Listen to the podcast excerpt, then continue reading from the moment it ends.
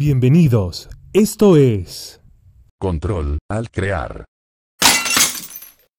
Y sí, señores, por fin estamos aquí después de mil intentos, de diez prelanzamientos y muchas dudas, incertidumbre, temor, un poco de, de ansiedad también, podríamos decirlo en el buen sentido de la palabra, y decidimos finalmente dar el salto.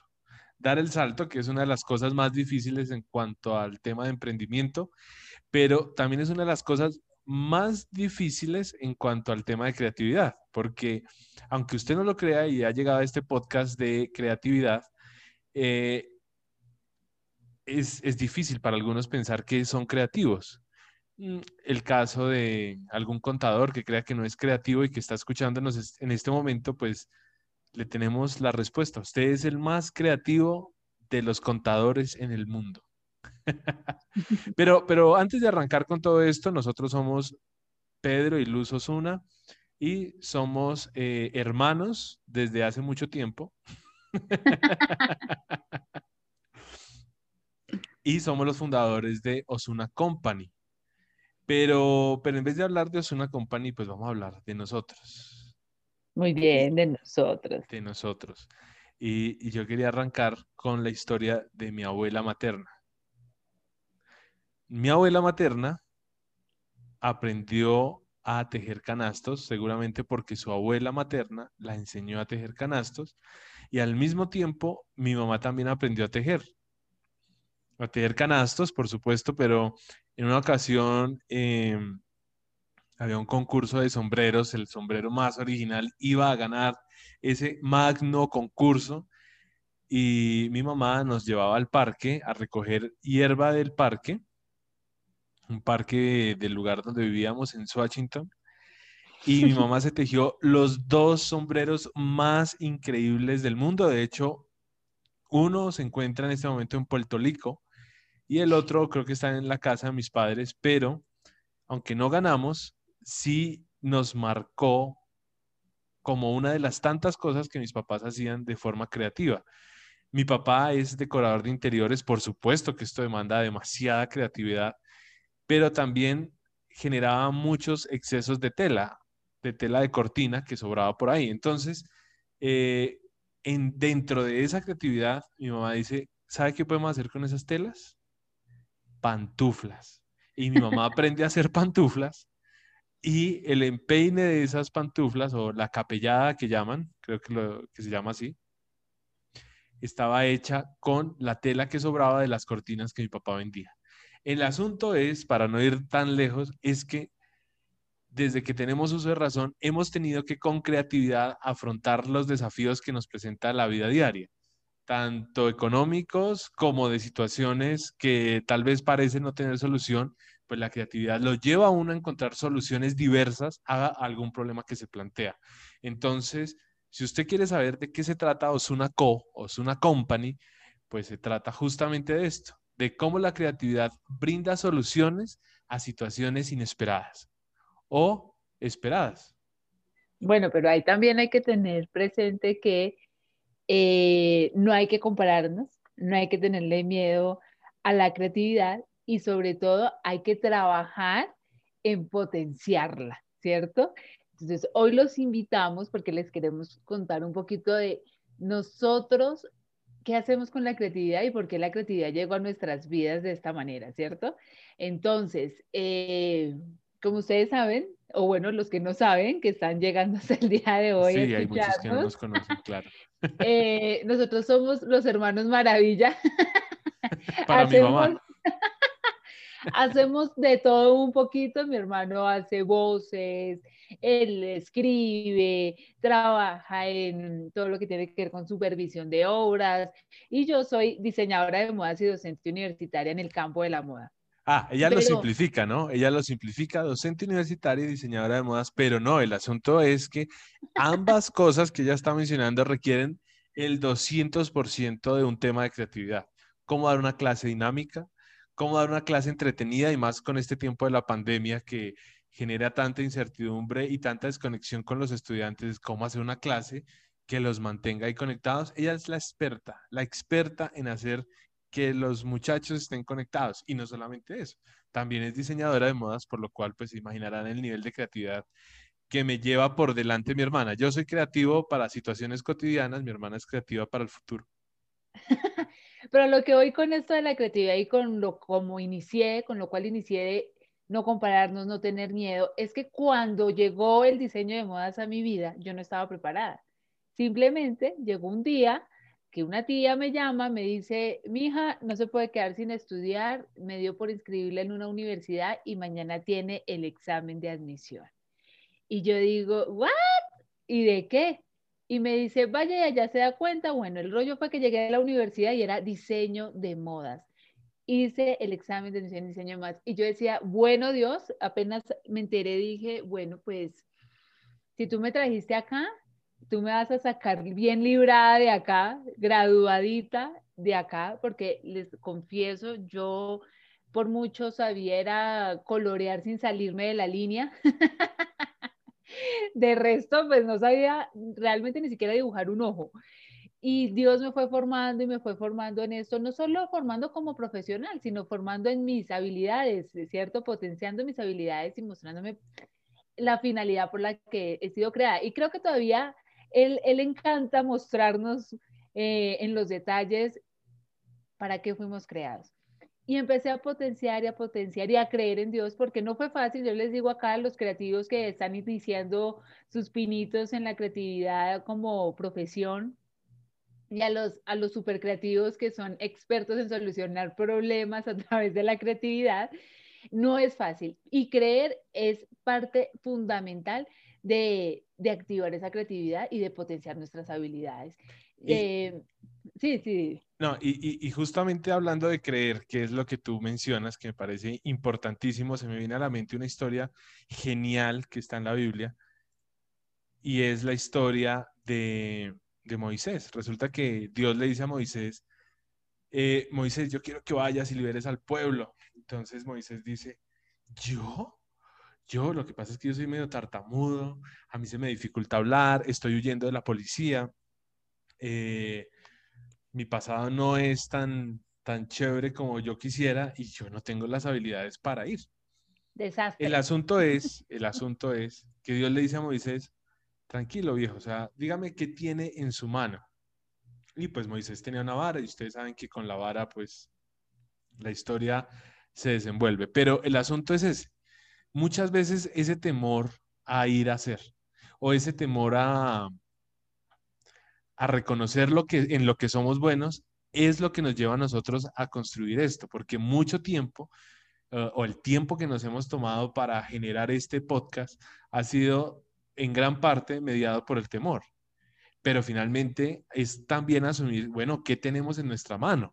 Y, lo mismo, algo muy similar a lo que le pasó a mi hermana es, eh, no teníamos en casa los recursos para que yo pudiera estudiar psicología, que era lo que yo quería estudiar, pero me iba muy bien en casa imitando personajes de la televisión o imitando a personajes del colegio, o sea, los profesores.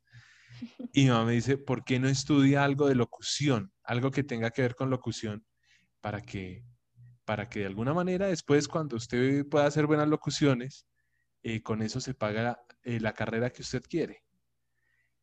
Y yo le dije, bueno, pues sí, hagámoslo de esa manera. Y finalmente esto es lo que tengo.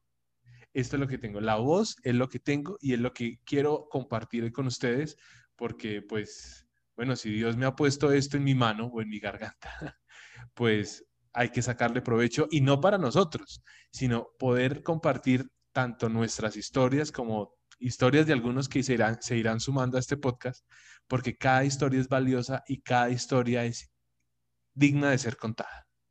Totalmente de acuerdo. Además que hemos podido crecer con dos papás creativísimos en términos de eh, siempre creer en nosotros y ser tan creativos en empoderarnos desde niños, desde niños. Yo recuerdo mucho eh, a mi hermano estar disfrazado de payaso para hacerme reír, a mi mamá metiéndonos en cual curso de arte, de teatro y demás, potenciando nuestra personalidad, potenciando nuestras habilidades.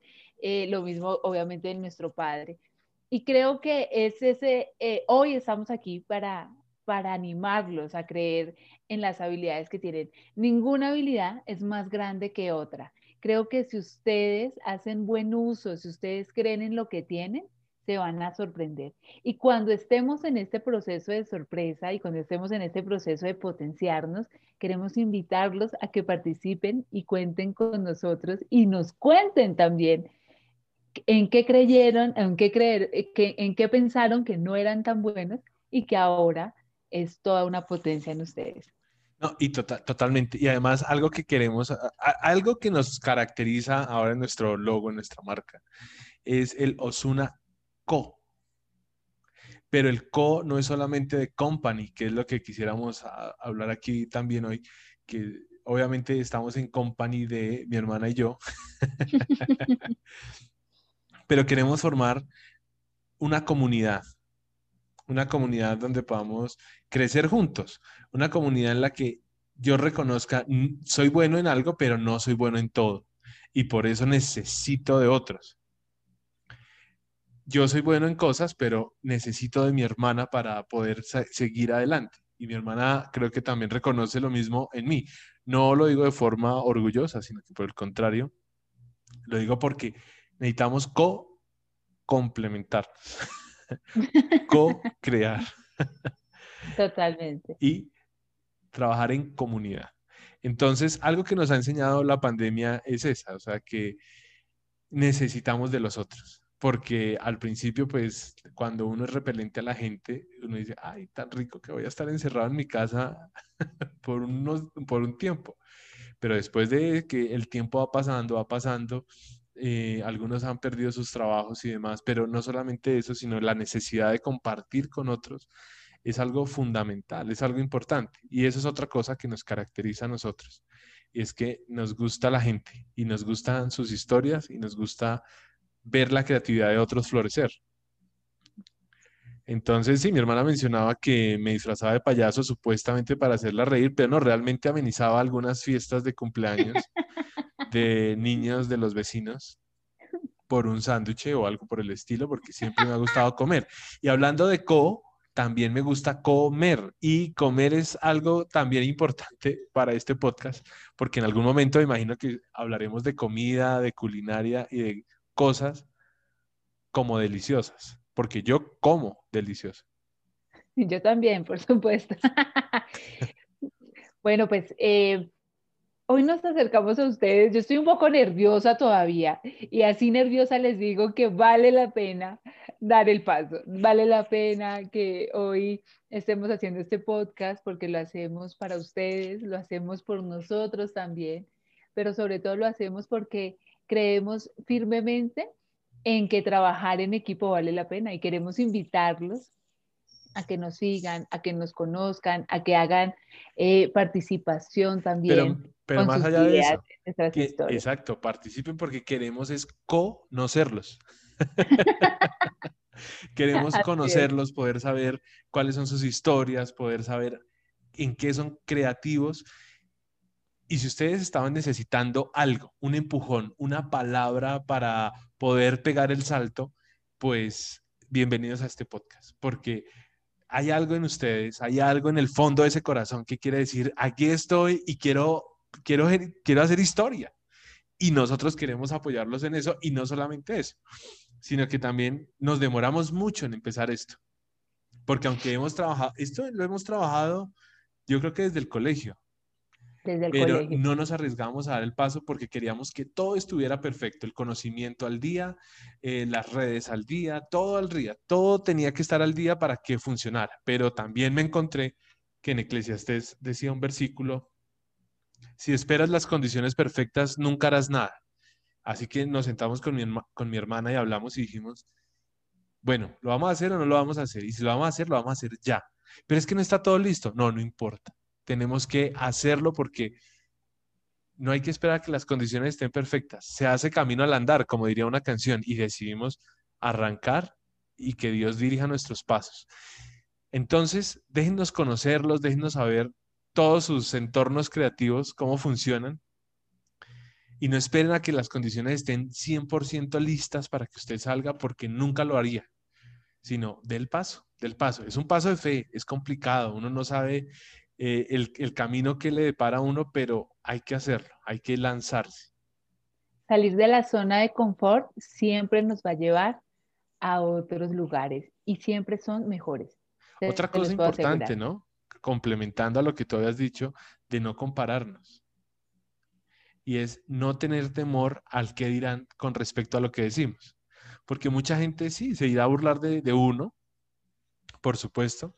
Muchos criticarán, pero después eso, esa recompensa que viene es mejor y es más satisfactoria que cuanta crítica pueda llegar.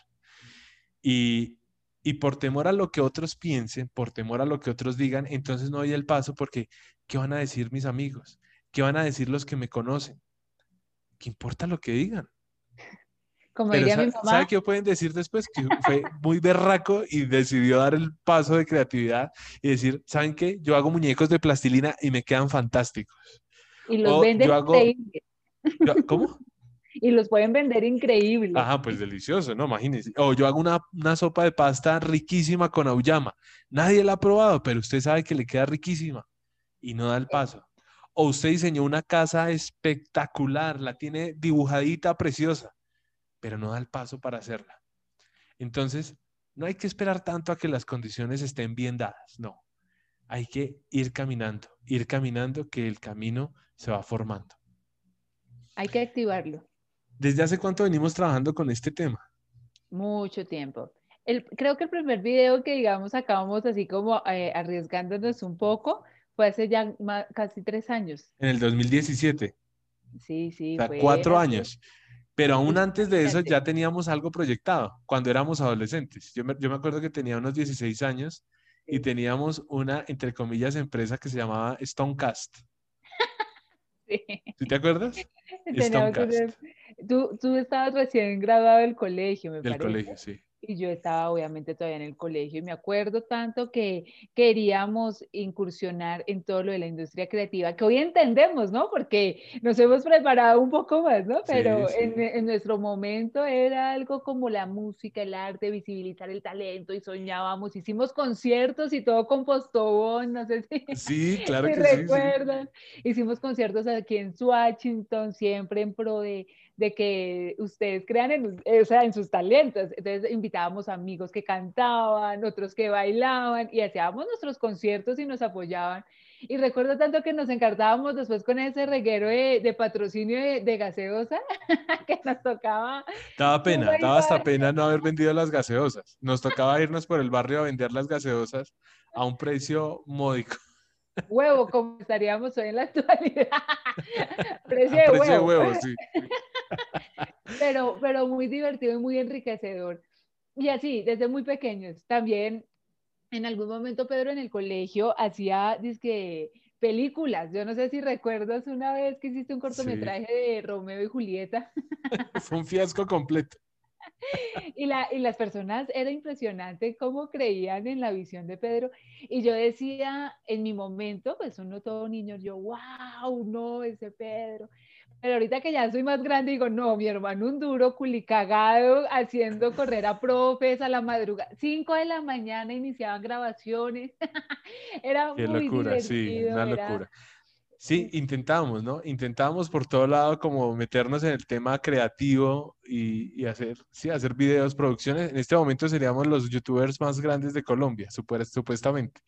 Pero en esa época ni siquiera existía eso. Además, otra cosa que, que me parece fantástico es ver, y honro en este momento a mis padres, es nunca nos dijeron no. Siempre les decíamos, por ejemplo, en esa, en esa película que les digo, tocaba hacer como a un matón y como una herida en la cara. Y recuerdo, recuerdo cómo, cómo mi, mi madre jugaba que con hígado de la, de la carnicería, compraba un pedacito de hígado y lo pegaba con cinta en la cara. y no, ya tenemos el matón, o sea, siempre involucrados en pro de, de nuestro desarrollo creativo, siempre, ambos, padre y madre, siempre. Yo les decía, hoy quiero estudiar música, hágale, vaya. Y me decía, quiero teatro, hágale. Y hasta en teatro estuvimos y todo esto. Cuando yo entré a estudiar diseño de modas, yo decía, wow, ¿yo por qué estoy estudiando diseño de modas? Sí, sí me gustaba, pero lo veía como en un segundo plano. Pero ahora que recapitulo mi vida, digo, claro, siempre estuve en artes escénicas, siempre estuve en el colegio en cuanto a baile, cuanto a obra de teatro, cuanto de todo. Y es hasta el día de hoy, bueno, que hemos empezado a reconocer el camino y que también aprendimos a evitar el miedo en el sentido, no está mal sentirlo, no está mal, pero evitar el no hacer las cosas por el miedo. Por sí, que el miedo lo detenga uno. No, exacto, no, no, no.